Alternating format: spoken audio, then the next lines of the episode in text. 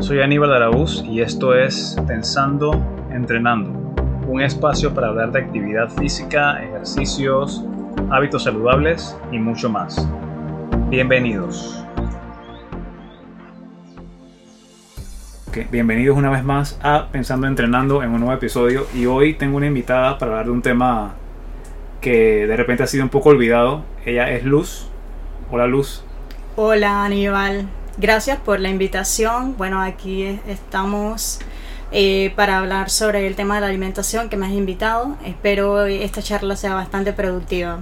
Sí, en especial de la fermentación, que es lo que Luz hace. Cuéntanos un poco más de lo que, de qué haces actualmente.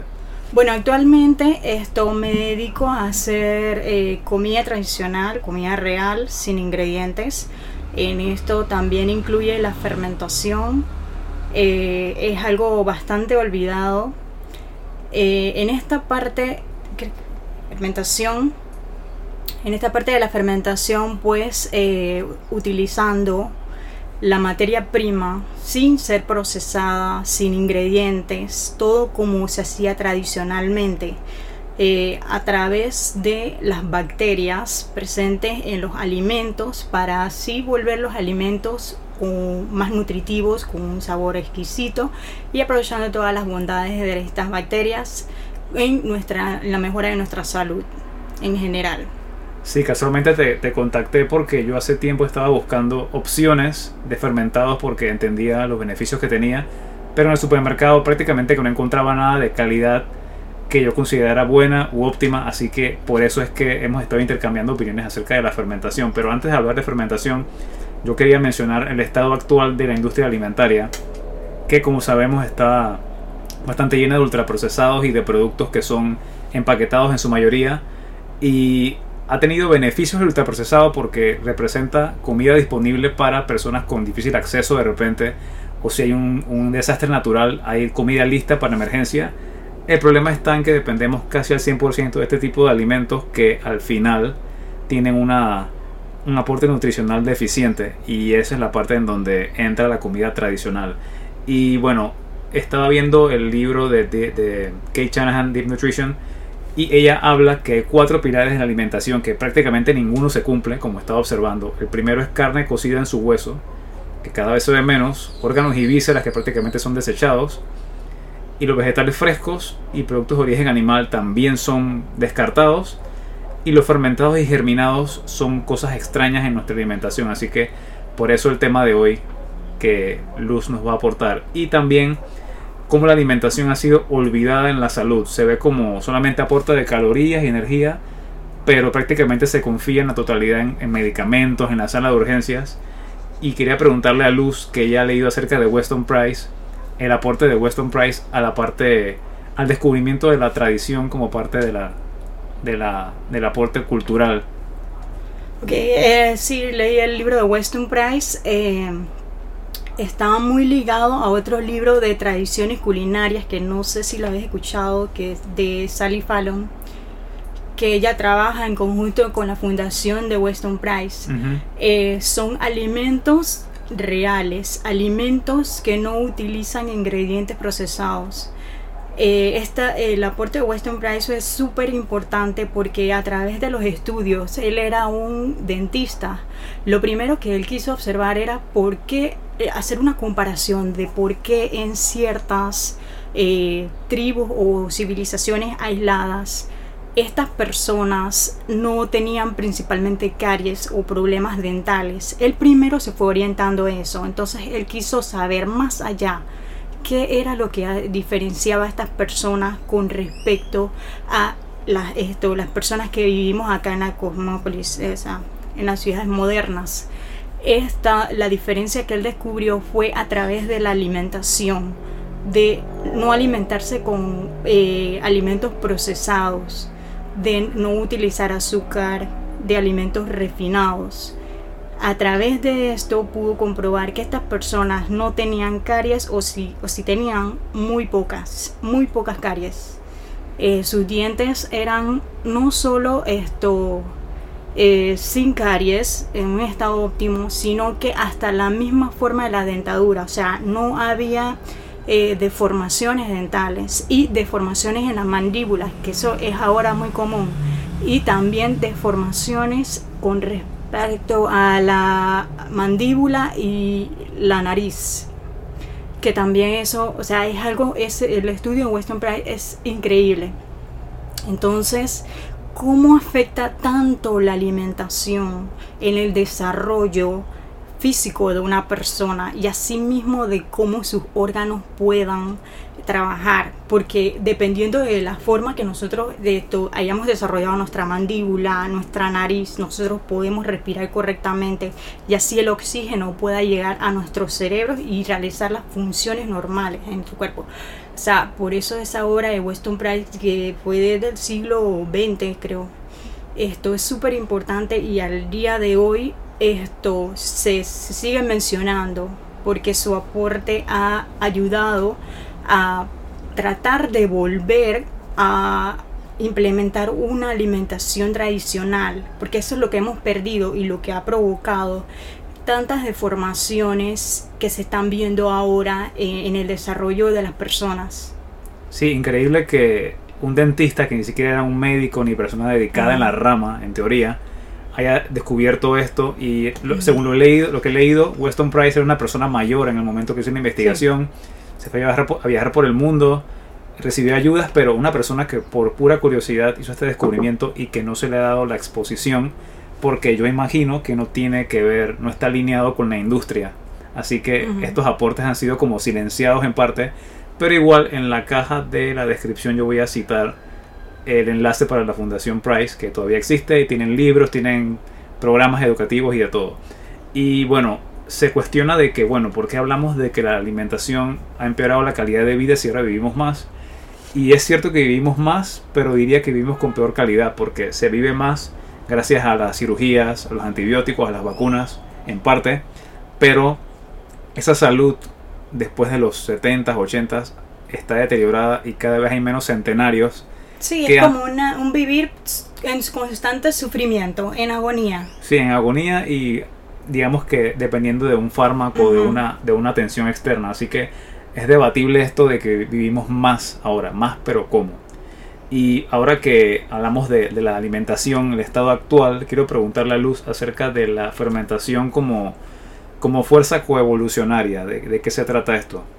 Bueno, sí quiero comentarte que la fermentación no es algo que nosotros hayamos creado o descubierto. La fermentación es un fenómeno natural, ya que las bacterias, se puede decir, fueron uno de los primeros pobladores en, el universo, antes de que se hubiera creado los animales u otras formas eh, más complejas de, seres vivos, como también estamos eh, incluidos nosotros, las plantas, eh, levaduras y otros seres. Estos seres unicelulares se fueron agrupando, formando así simbiosis y que actualmente nosotros formamos también simbiosis esto, con estos microorganismos. Es decir, como ellos eran los depredadores y nosotros el huésped. Nuestro cuerpo es el huésped y nosotros hemos obtenido beneficios de ese depredador se ha creado como quien dice un acuerdo de, cooperación en la cual tanto ellos son beneficiados por los alimentos que nosotros le podamos proveer y el lugar de estar y ellos a nosotros. Porque el, el ser humano si actualmente quisiera decir que no va a tener bacterias en su cuerpo es imposible. Ya, ya el ser humano no puede vivir aislado de las bacterias aunque quisiera. Nosotros dependemos eh, totalmente de estos microorganismos. Eh, por decirlo así, tenemos más eh, bacterias dentro de nuestro cuerpo que mismos genes. Se podría hacer una relación como de 1 a 10. Wow, es un montón. Muchísimo. Ni siquiera células, sino genes que son aún más que células. Exacto, ajá, exacto. De células genéticas versus bacterias es una relación de 10 de bacterias y, de, genes. Por eso esto es tan importante que volvamos a la alimentación tradicional. Esto, la, alimentación con fermentos nos nutre porque no sé si incluirlo ya, pero eh, algo que sí quiero mencionar es que las bacterias son capaces de, transformar todas las vitaminas existentes, excepto la D. Esto son capaces, o sea, nosotros dependemos de las bacterias para obtener todas estas vitaminas. O sea, si nosotros nos, nos aislamos de las bacterias, es eh, comprensible que nuestra salud desmejora. Porque a lo largo de nuestra vida, hasta nuestros antepasados, esto han convivido con estas bacterias para poder mantener la salud. Sí, de hecho se, se menciona que desde hace 10.000 años aproximadamente ya había civilizaciones que utilizaban la fermentación para producir comida. Se dieron cuenta de que transformaba materia prima en otro producto.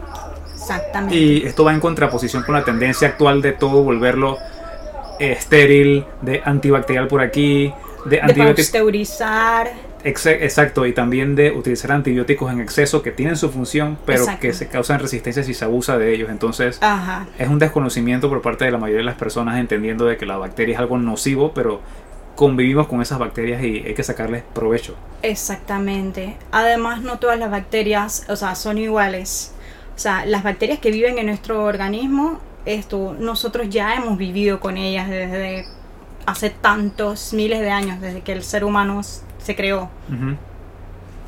Y de hecho, acá estaba viendo que Pasteur en el siglo XIX propuso o descubrió que la fermentación no ocurría al azar, sino que fue el que, el que Es tuvo un fenómeno natural. y que ocurría a partir de microorganismos. Antes de eso se desconocía por qué se fermentaba o por, por qué la comida se transformaba. Así que este es un aporte de Pasteur que, que en el siglo XIX se dio cuenta Ajá. de esto. a través de, sí, de, de los microorganismos que viven en los alimentos o de microorganismos que están en el aire o que llegan al alimento. Y en este tema quería, quería ver una gráfica que me encontré en donde habla de dos tipos de fermentación bien básicos que son el, el- la fermentación a partir de ácido láctico y la fermentación alcohólica. Y si nos puedes hablar un poquito de esto. Ah, bueno, esto, más que todo, si, si, si quieres hablar sobre esto, bueno, hay diferentes tipos de fermentación. Eh, la fermentación eh, de ácido láctico son más bien las fermentaciones vegetales que producen ácido láctico como su producto de la fermentación. Este ácido láctico es lo que les permite a las bacterias tomar predominancia sobre cualquier otro microorganismo que quisiera invadir el producto que donde ellas están en su ambiente. Entonces, esos, a eso se le llaman fermentaciones eh, lácticas. Producen, las bacterias producen ácido láctico para transformar los alimentos, eh, en este caso los vegetales. La fermentación alcohólica es, eh, le llaman así porque es otro subproducto de las bacterias producir alcohol. En este caso, eh, la fermentación alcohólica sucede más que todo en alimentos donde está presente azúcar eh, natural, por ejemplo en las frutas. Las fermentaciones con, frutas producen alcohol. Las fermentaciones con eh, otras frutas o vegetales pueden producir vinagres, que serían fermentaciones de ácido acético, lo que le llaman vinagre. Hay otras fermentaciones que producen eh, dióxido de carbono, que serían gaseosas carbonatadas. Y ahí, en eso se utilizan frutas, vegetales, pero todo eso va a depender de darle el ambiente óptimo a la bacteria que nosotros queramos desarrollar para producir dicho producto, su producto pues. Interesante que mencionaste que las bacterias, producto de la fermentación o que participan en la fermentación, inhiben que otras bacterias que son las que dañan la comida, por decirlo en términos simples, aparezcan. Exactamente, ya que serían, pueden ser moho u otras bacterias que son perjudiciales para la salud del ser humano. Entonces, es, es más bien el ser humano no ha descubierto la fermentación, sino que ha descubierto cómo propiciar el ambiente esto óptimo para que ciertas bacterias, según lo que queramos producir, puedan prevalecer en la fermentación y así transformar los alimentos ya sea en vinagres, en alcohol, esto en lactofermentos, o sea, vegetales fermentados, frutas fermentadas, etcétera. Sí, entonces es interesante de que la fermentación siempre ha ocurrido en la naturaleza, simplemente el humano se dio cuenta de cómo utilizarla a su favor, pero no es que el humano inventó la fermentación como tal. Ajá. Es correcto. Y te quería preguntar acerca de, un término que vi de fermentación salvaje y fermentación con cultivo iniciador. ¿Cuáles son las diferencias y qué son? Ah, eh, estos dos términos eh, se utilizan ya eh, según qué es lo que yo quiera hacer. Una fermentación salvaje esto es utilizando las bacterias o levaduras o los microorganismos, un microorganismo específico que está dentro del alimento, del mismo alimento. Es como que nosotros tenemos levaduras en nuestra piel y yo quiera fermentar con la levadura de mi piel. Esto o eh, utilizar algún eh, cultivo iniciador sería meterle a la leche, a la leche fresca, yo le pongo eh, búlgaros de kefir de leche para producir kefir de leche o le, o le pongo lactobacillus vulgarisus de yogur para producir yogur dependiendo de lo que quiera hacer es la misma cosa es leche y según lo que yo le vaya a poner ese va a ser mi cultivo iniciador una bacteria en específica que con que quiero fermentarla Entonces, si es salvaje, no hay que introducir un organismo no, externo. Si quiero hacer una fermentación salvaje de la leche, por lo menos simplemente la dejo fermentando en un lugar oscuro y la bacteria que normalmente va a prevalecer en la leche es el claver. Que está ya naturalmente en la leche. Está naturalmente en la leche. Ya, si yo quiero es esto utilizar un cultivo iniciador para producir algo, entonces yo le introduzco y le doy el ambiente óptimo a- a- al, al cultivo que quiero usar para que él se desarrolle sobre las bacterias que tiene el propio alimento. Y ahora te quiero preguntar en esa línea, los productos que, que- o lo que produces actualmente son en su mayoría cultivos o fermentaciones salvajes o con cultivo iniciador, la mayoría. Utilizo ambas, utilizo ambas, pero la gran mayoría son con cultivo iniciador. ¿Y este cultivo iniciador eh, se compra o existe en algún lado de forma natural? ¿Cómo se inserta exactamente? Si nos puede dar un ejemplo básico. Ajá, por ejemplo, eh, ¿de dónde salió los búlgaros de kefir de leche o dónde salió el yogur? Esto, realmente, esto es como un misterio porque entre fermentistas nos hemos eh, compartido eh, esos cultivos, uno a una familia a otra y e- ellos duran. Pero como decirte, como que quién creó los, los búlgaros de kefir de leche, dice que los primeros búlgaros de kefir de leche los encontraron eh, dentro del el estómago de una oveja en, en, un, en un desierto de Tiberia, creo que por allá. Siberia que sería. es- o por allá, de verdad. Se le escapa el nombre. Sí, bueno, está mejor que yo. Y eso fue porque se había fermentado la leche y dentro del estómago entonces encontraron estas bacterias. Y lo que fue conveniente porque eh, lograron transformar la leche, como quien dice, no se les dañó la leche al lograr fermentarla a través de eso- esas bacterias que encontraron. Y esas bacterias se llegaron a cultivar, ellas se reproducen uf, en cada, cada día, ellas se reproducen. Así que fue tan fácil esto compartirla entre otros y ya ahí por eso desde tantos años han durado. Así que son organismos que se comparten entre personas que fermentan. No es una Ujú. cosa que puedes conseguir en un supermercado, en una botella. Eh, sí, hasta los, eh, los venden ciertos en Amazon. Yo no confío tanto en Claro. lo que... Pero, pero esto... He escuchado que kombucha te la venden deshidratada y tú la puedes volver a revivir. Te dan las instrucciones y todo, compras el kit y lo puedes hacer. Por ejemplo, eh, eh, por ejemplo, el yogur. El yogur, esto una persona puede hacer yogur en su casa. Claro, lo que va a depender es la calidad de yogur que obtengas, Claro. dependiendo de la leche que utilices. Pero con, hasta con una leche de súper que yo no lo he intentado, dice que puede salir un yogur. Interesante. Antes- utilizando un yogur, un, yogur de an- utilizando un yogur se replica a más yogur. Sí, sí puedes hacerlo. Y te quería preguntar ahora que lo acabas de mencionar. Sí, Me mencionaste que la leche de supermercado no es la leche óptima para hacer yogur. ¿Por qué no es la leche óptima? Bueno, mira, esa leche ya yo no le llamaría leche, sino como un Frankenstein de leche. porque lo, lo menos que es es leche y eh, cuando esto reciben la leche estas manufacturadoras de, de leche primero le quitan toda su nata. Aunque te la vendan como entera eso está en su gran mayoría desnatado. Sin su grasa. sin su grasa exactamente. Esa una que esa es la parte más importante de la leche y es lo que nos permite esto absorber los nutrientes sobre todo las vitaminas solubles en grasa que están presentes en la leche. A, E, D, K, que son todas liposolubles. Exactamente. Entonces, esto ya le estás removiendo eso, el medio, por así decirlo. También la pasteurizan. Al pasteurizarla, o sea, han calentado eh, sus enzimas, ya no están, y las bacterias presentes de la leche ya no están, porque no sobreviven a un ambiente de más de 200 grados de cocción, Fahrenheit de cocción de la leche. Eh, la homogenizan, es un proceso súper nocivo, donde en la leche, sobre todo de la de vaca, en su estado natural, sus partículas de grasa y de agua no se juntan.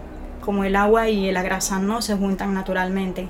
Entonces, para que la leche no se malogre, ellos a través de un proceso eh, logran unir estas partículas de grasa y eso ya no es un estado natural o sea, Claro. de la leche. O sea, esto es súper nocivo y estas partículas al volverse como arenillas microscópicas, esto logran pasar a través de las arterias, de nuestras arterias y pueden entrar hacia nuestras, esto, por ejemplo, hasta nuestros órganos y todo eso.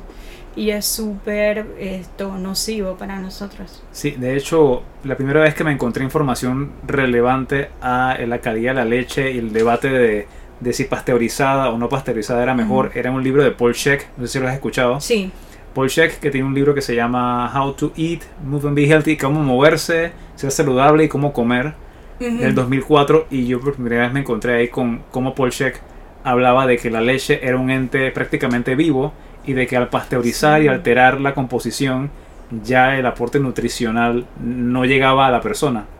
Exactamente, exactamente. Sí, de hecho, hasta el solo hecho de refrigerar la leche antes de hacer algún fermento con ella, ya estás, eh, como quien dice, eh, interrumpiendo su, su acción enzimática. O sea, como que dormieras las bacterias. Y asimismo los beneficios que nosotros podemos obtener de la leche. Sí, y mencionaste dos cosas ahí bien importantes. Una, el medio, que es la grasa en la leche, hace que podamos absorber, transportar las vitaminas liposolubles A, E, D, E, K que están en la leche. Y lo otro que mencionaste es que las enzimas a ciertas temperaturas, cuando se pasteuriza, mueren. Y esas enzimas son las que hacen posible que podamos digerir lo que estamos consumiendo. Exactamente, y por eso es que hay tantas personas que le llaman, no, que soy intolerante a la lactosa, pero es, es que es lo más común que uno sea intolerante a la lactosa si, si lo que has tomado como leche es una leche de supermercado, que ya no tiene sus enzimas. De hecho, puedo decirte que mi hermano, que es intolerante a la lactosa, probó recientemente, bueno, fue creo que queso o leche de cabra y me dijo que no le hizo daño. Y es que la composición enzimática de la leche de cabra es distinta también. Es distinta también y no solo eso, la leche de cabra es menos procesada por el hecho de que la leche de cabra es una leche naturalmente homogenizada. Entonces esto y la- esto comercialmente es una leche menos adulterada. Interesante. Así que, También. así que es muy probable de que las, los trastornos o la falta de, de digestión o la intolerancia a la lactosa sea en gran parte al proceso A los cual ha procesos. sido sometida la leche y no Ujú. tanto porque la leche sea nociva como tal. Exacto, porque nuestros ancestros eso era lo que tomaban, leche cruda, y a nadie le hacía daño. Esta, es, todos estos desórdenes alimenticios se han generado ahora que la industria es, también ha- se ha desarrollado más. Y ahora hay tantos inventos de leche de almendra que no es leche, leche lactosada que sin lactosa. Bebidas. eh, Son bebidas que no son leche, bebidas, claro. Exacto. Sí, bueno, no consumo ninguna de esas, pero veo que se promueven como cosas saludables. Y digamos que si la persona es intolerante a la lactosa, pre- prefiero que tome agua y que deje la leche y tome otra cosa, té, café, a que tome una leche deslactosada, una leche de almendras.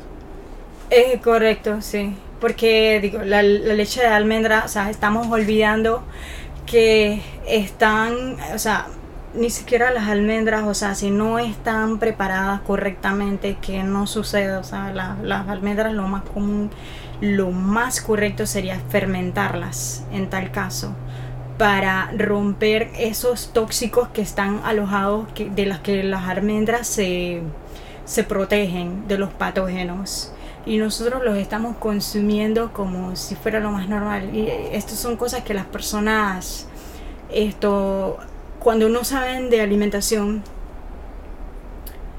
se están sometiendo a consumir eh, vegetales crudos, o sea, eh, almendras y tantas cosas que están llenos de tóxicos, pero no solo de los que ir- irradian esto para proteger de, de los bichos, de insectos, sino también de lo que los mismos, eh, esto, las mismas plantas crean, la composición química para ellos protegerse de los patógenos. Sí, son llamados antinutrientes y tengo entendido hasta Sí, donde conozco que están tanto en frijoles, menestras, lentejas, están en ciertas nueces, En los granos, exacto. en los granos nueces, y por eso se, se practica, por eso se practica tanto la germinación. Sí, sí, exacto. La germinación sería lo más correcto esto para poder eh, preparar un alimento con, con granos, o sea, germinarlo antes. Al germinar, a través de la acción enzimática del mismo alimento, logramos romper esa como barrera esto que tiene el mismo eh, alimento que ha creado una barrera eh, eh, con químicos y así poder hasta absorber los nutrientes, la- las grasas, las proteínas y las vitaminas que están dentro del mismo alimento. Porque podemos consumir toda la almendra que queramos. Y si no la consumimos fermentada, o sea, esto es solamente hacerle un trabajo eh, mayor a nuestros intestinos causándole, por eso es que estos alimentos provocan mayor inflamación de los intestinos, porque no los estamos consumiendo como deberíamos. Estos alimentos no se pueden consumir crudos. Sí, un ejemplo bien, bien práctico que he experimentado yo es, por ejemplo, las lentejas. Si se consumen directamente del, em- del empaque y se cocinan el mismo día sin haberlas enjuagado, eh, el efecto en el intestino o en el sistema digestivo es nocivo, producen gas, producen Ajá, indigestión. te sientes inflamado, ¿no? Lo- Sí. Lo he experimentado. Yo lo, yo lo llegué a experimentar también. Sí, hay que esto germinarlas. O sea, lo más correcto es hasta que, que les salgan las raíces. Pero si no se puede, o sea, por lo menos dejarlo de un día a otro Ujú. con un vinagre o con un medio ácido para tratar de, de romper esa barrera. Interesante el dato. ¿Y cómo sería, por ejemplo, en lentejas? Eh, la sumerjo en agua y cuánto La de sumerges vinagre. en agua y le puedes echar mínimo esto unas tres cucharadas de vinagre. Ok, y eso debería romper los antinutrientes y hacerla más digerible. Sí, sí, vas a ver cómo al tiempo se le van saliendo como una cascarilla. Eso ya lo enjuagas y utilizas solamente lo que queda de las lentejas. Y ahora que estamos en este tema, quería mencionar por encima las fermentaciones más comunes, que tengo una pequeña lista, y están todas las bebidas alcohólicas, son producidas por fermentación. Vegetales y frutas son también fermentables. ¿Tienes algún ejemplo de vegetal fermentable? Sí, claro que sí, eh, el chucrut, Que es el el chucrut que es lo más común. repollo, ¿cierto? Ajá, a base de repollo y el chucrut ya eh, esto uno lo puede combinar con otros vegetales porque es que como el repollo tiene una gran cantidad de bacterias, esto es, es fuerte para iniciar una fermentación, o sea, es más seguro iniciar una fermentación cuando hay algún eh, vegetal que tiene mucho cultivo. Es como la materia prima lista para, para hacer el proceso. por- Sí, Por, decirlo en Eh, está comprobado que es mucho más seguro eh, fermentar otros vegetales en Junto con. combinación ujú, con, con el repollo. Que es el chucrut o sauerkraut, si lo ven en alemán es lo mismo. Exacto. Eh, también Otros están también bebidas le llaman kimchi. kimchi. Pero el kimchi Asia, lo ¿cierto? combinan, sí, en Corea, pero el kimchi ya sí lo combinan con, con otras cosas, como salsa de soya, de pescado. Por eso es que eso sí no, de eso no lo promocionan mucho. Ok, y aquí mencionan también bebidas ácidas. ¿Qué tipo de bebida bebidas ácida? ácidas como la kombucha, como el kefir de agua, esto, más que todo esas son las más conocidas Eh, a ver, ¿qué más? También están los eh, alcoholes. Por ejemplo, el, el vino, o sea, todo- todas las bebidas alcohólicas son fermentación. La cerveza. También está tubérculo. ¿Conoces alguna fermentación de tubérculo? Eh, sí, pero tiene un, un nombre extraño. Se puede fermentar, por ejemplo, la yuca. La yuca la fermentas. Esto, más que todo esto lo hacen en, en países asiáticos o en Filipinas. Fermentar tubérculos. Es una manera muy nut- nutritiva de, de poder eh, nutrirse a través de, de- de estos alimentos. Ta- También están granos y cereales y particularmente he probado la granola que produce. Si nos puedes hablar un poco de ese producto en particular. Ok. Sí, la granola, ahí estoy fermentando esto, la avena, la avena, las almendras, le echo nueces también. Estoy fermentando eso. Lo, yo, lo que yo utilizo es esto, eh, para utilizar el término correcto, cultivo iniciador, utilizo mi vinagre de piña, que es otro fermento que yo utilizo. Esto, ese es el medio ácido para entonces romper esto, las barreras de fitonutrientes que o antinutrientes que contiene en este caso la avena y las almendras y las nueces. Entonces así eh, es por eso, a través de eso pues, es que fermentó eh, la granola. Interesante. Y también hay mohos, semillas. Y Sí. uno que me llama la atención es la fermentación de carnes, pescado y huevos. Si conoces de Ajá. esos. Sí, eso más bien eh, lo utilizan con el término de curados, curados. Pero también es un modo de, fermentación. En este caso se hace todo lo contrario a lo que se hace con las fermentaciones de otros alimentos. En la fermentación de carnes lo que queremos hacer es más bien reducir la acción enzimática de las enzimas, de, las- enzimas esto, que trabajan con las bacterias. Las bacterias producen las enzimas y entonces tratamos de reducir esa acción enzimática. ¿Para qué? Para poder conservar los alimentos. Porque si, si las enzimas siguen actuando, el alimento ya se puede eh, seguir eh, deteriorando. Se descompone entonces. Descompone. Ya no aporta Exacto. nada. Ya es peligroso. Ajá, ya se vuelve peligroso o esto se vuelve huésped de mohos y otras bacterias que pueden ser nocivas. Entonces, esto, una de estas, por ejemplo, es eh, deshidratándola. Al, al quitarle el agua a las carnes, estamos reduciendo su- sus enzimas. Otra, pero estos son métodos realmente de supervivencia. Es para conservarla que- en ambientes que de repente no hay mucha carne. Exacto, que no hay mucha carne o que viven en estaciones drásticas de frío, calor, en donde en el frío todo está congelado y no, no hay acceso de, de de proteína. Entonces, esto al deshidratarla, eh, lo logramos conservar mejor sin que se descomponga. Eh, de ahí el chachi, no sé si lo conoce, eh, Me estoy seguro que lo conozca. que, que es deshilachar la carne y la pones a secar.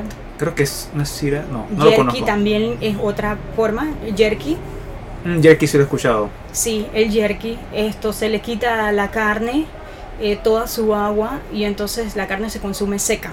Y voy a Este es ponerlo en la descripción para las personas que no conocen que vean un ejemplo. Ujú. Y hablando de carne fermentada, yo sí una vez vi un programa de televisión, alguien que fue a Finlandia, o creo que fue a, fue a Finlandia o u otros países nórdicos, no sé si fue Noruega, y recuerdo que un plato típico de ese lugar era carne fermentada, tipo pescado que lo enterraban Ajá, y luego se consumía y el visitante no pudo con eso porque tenía un olor muy particular, pero si lo consumen todavía es porque tienen la, tra- la tradición ahí, ¿no? sí, sí, e- ese era, sí, era por ejemplo, eh, se tenía que enterrar el pescado porque solo estaba accesible en tiempos, por ejemplo, de verano. Cuando el agua no estaba congelada. Ellos tenían que tratar de recolectar todo el pescado disponible y tenían que enterrarlo para poder esto en tiempo de invierno. Ese era el método, porque si no, no, no, no es como ahora que nosotros vamos a un supermercado y si Claro. en el país no hay, viene exportado. Claro. Eh, sí, sí puede tener un olor particular, porque obviamente la fermentación crea otras tona- entonaciones. Pero para alguien que está acostumbrado, eso todavía está comestible.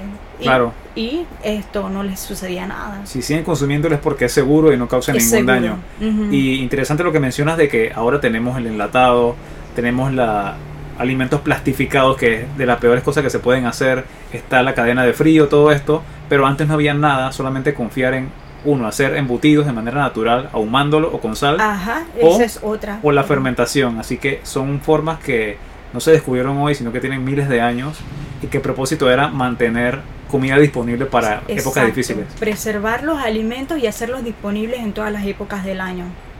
Que es lo que ahora se ha reemplazado a través de la industrialización de la alimentación. Sí. Tenemos comida accesible, pero ya realmente no es comida para nutrirnos, es solamente para que, como quien dice, saciar un antojo.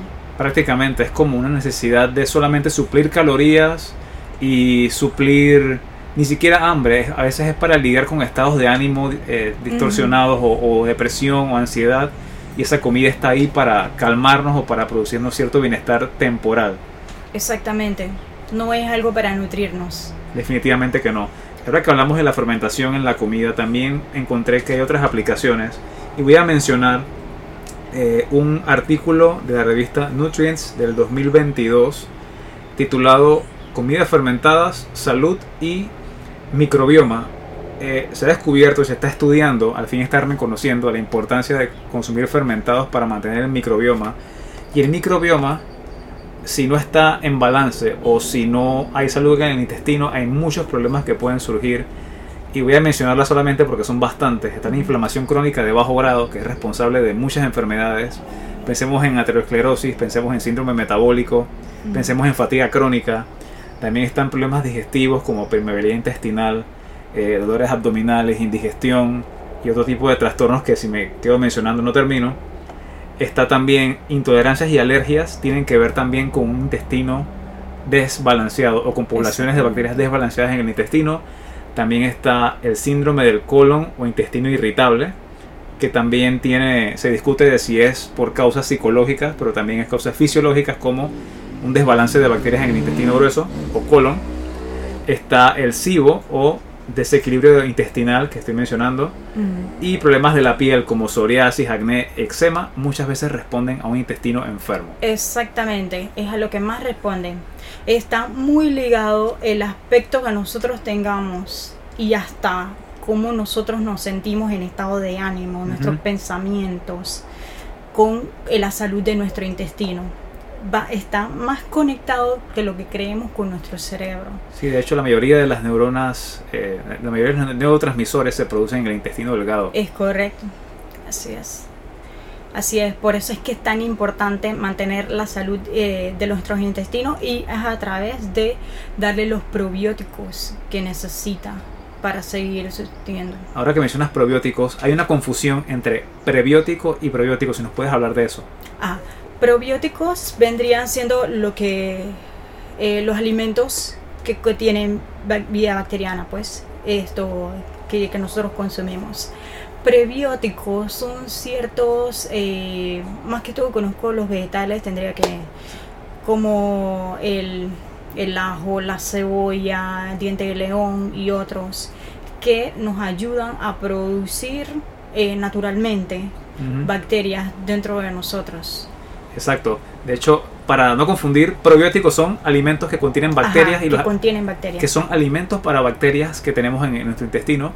Y está el prebiótico, que es la fibra no digerible, que Ah, el- alimenta también otras bacterias y produce, interesante que ellos producen ácidos grasos de cadena corta y esos ácidos grasos de cadena corta tienen relación con los neurotransmisores. Así que alimentarse de la forma correcta, aparte de, de otros hábitos, tiene mucho que ver con la salud mental que mencionábamos anteriormente. Exactamente. Y otros usos que mencionaste fuera de aire de, de no, no con alimentación. ¿Qué otros usos tiene la fermentación? Bueno, sí, la fermentación en realidad en nuestra vida tiene muchísimos usos. Eh, la fermentación para la reproducción, por ejemplo, eh, te digo que dentro de la vagina eh, nosotros segregamos un glicógeno. Glicógeno que es un alimento de que se benefician las bacterias que están en nuestra vagina para producir ácido láctico. Y este ácido láctico nos protege a nosotros las mujeres de cualquier infección vaginal. Es como un balance de bacterias exacto. que previene que otras bacterias colonicen. Pero si ves, nuestro cuerpo es el que segrega ese glicógeno para que sea el alimento de las bacterias. O sea que nosotros trabajamos en conjunto con las bacterias. Ok, ¿y qué cosas o qué hábitos pueden alterar ese equilibrio de las bacterias que mencionan? Porque me imagino que... Consumir antibióticos, consumir antibióticos, alimentos procesados, o sea, estamos constantemente atacándolos. Eh, el uso de perfumes, de, de, tantos químicos para la limpieza, jabones, o sea, eh, eh, cosméticos, o sea, también la alteración con, por ejemplo, electromagnética, o sea, la exposición a, los celulares, a todo esto, o sea, la tecnología, todo esto constantemente no solo nos ataca a nosotros, sino también a nuestras bacterias. Sí, con eso que mencionaste me dio curiosidad porque hay toallas sanitarias que tienen olores artificiales. Me pregunto si son responsables de alterar ese, ese microbioma en, en la mujer. Por supuesto tanto los, los olores en las, en las toallas sanitarias como también las, las, micropartículas de plástico de los que están hechas las, las toallas sanitarias. Tienen microplásticos y compuestos de petróleo, o sea, son materiales súper baratos con los que están hechos, pero no son para nada buenos para nuestra, eh, nuestra vagina. Y ahora que hablas de, de petróleo y de materia primas, pensé inmediatamente en esta ropa sintética que está, se está usando bastante. Hay que intentar evitar comprar ropa que, la materia prima sea petróleo o plástico por estas alteraciones que puede producir y preferir algodón y telas naturales como bambú. Exactamente, hasta sí, es que estamos siendo atacados, por así decirlo, por todos lados, que prácticamente la, la mejor recomendación es leer todo, todas las etiquetas, no solo de los alimentos, sino también hasta, del, hasta de la ropa, de lo que nos vayamos a poner. Bueno, interesante que comencemos hablando de fermentación y si seguimos nos vamos hablando de todos los temas de salud que salen. Y sé que el podcast tiene como una duración limitada, pero la idea es brindarle algo de información para que puedan seguir investigando y buscando y obviamente todo lo que decimos no es que sea verdad intocable, sino que son las fuentes que hemos explorado y estamos intentando divulgar, pero el deber de cada persona sería investigar por su cuenta y ver si lo que está consumiendo le favorece o no y siempre tener preguntas. Y quería eh, preguntarle a Luz ahora qué comentarios finales tienes acerca de esto de la fermentación y la comida, porque sé que te dedicas a esta industria por alguna razón y como, como qué te llevó a hacer lo que estás haciendo. Si nos puedes cerrar el episodio con esto. Sí, lo, que me llevó a esto fue el cambio que yo noté precisamente con la primera bacteria que tuve, que fue eh, los búlgaros y kefir de leche. Eh, yo sufría de constantes gases, eh, siempre estaba inflamada, sufría muchas alergias. Y cuando empecé a consumir el kefir de leche, dije, esto es otra cosa. O sea, mi estado de salud mejoró muchísimo, mi estado de ánimo entonces esto me llevó a seguir eh, investigando. Me interesó muchísimo el tema. Entonces de ahí me fui en la, la fermentación y que luego vi que está muy ligado a o está dentro de los cuatro pilares de la cocina tradicional, que era la cocina de, de antes, o sea, lo que consumían nuestros antepasados, que es algo olvidado. Entonces de ahí entonces, me fui eh, poniendo a leer muchos libros referente a esto, es lo que me ha llevado ahora. Este entusiasmo, por así decirlo, que lo he convertido como mi hobby y bueno, es ahora esto a lo que me dedico, eh, hacer más que todo alimentos fermentados. Sí, yo que he probado varios de los productos que Luz hace, el principal que consumo es el kefir porque entiendo que aporta a la microbiota intestinal y yo siento que me hace bien inmediatamente si tengo no sé, problemas digestivos, al consumir el kefir, al par de días me siento bien. Obviamente va junto con otros hábitos, no voy a consumir kefir y consumir alcohol y ultraprocesados, pero es una de las partes que, que, he notado. Y también que la oferta en supermercados locales y en todas las partes que he ido, prácticamente que no tienen nada comparable con lo que he probado de, de los productos que Luz ofrece. Gracias. Y esto es no solo por, ya, ya me estoy tirando propaganda, pero eh, me, trato de como evaluar o sea, el, el envasado. O sea, si voy a ofrecer un probiótico vivo, trato de ofrecerlo en el envase más óptimo. En el caso del kefir de leche, como es un probiótico bastante ácido, lo más recomendable es ofrecerlo en vidrio. Claro. Que a diferencia de, de repente de los otros, eh, es lo que has podido diferenciar y que no está pasteurizado y está hecho con una leche completamente entera, sin adulterar, sin desnatar y sin pasar por ningún proceso de dilución con agua. Sí, bueno, en la descripción voy a citar alguna evidencia que apunte a los beneficios de la leche cruda, porque sé que algunos se puede escandalizar pensando que la pasteurización hace que la leche sea segura, pero en realidad, como mencionamos anteriormente, lo que hace es que sea menos nutritiva e incluso potencialmente nociva para quien la consume. Eh, se nos acaba el tiempo, pero espero que hayan aprovechado la información que hemos compartido hoy y esperamos que hayamos sido capaces de transmitir algo positivo para, para quienes nos escuchan. Así que gracias a Luz, que voy a dejar su información en la descripción si la quieren contactar. Y este fue Aníbal con Pensando Entrenando. Hasta el próximo episodio. Si te gustó el podcast, puedes suscribirte para no perderte los próximos episodios y dejar una reseña si te gustó en la plataforma de tu preferencia. También puedes encontrarme en Twitter, Instagram o YouTube con el nombre de Aníbal Araúz, T-H-E, Aníbal Araúz con Z al final, una sola palabra.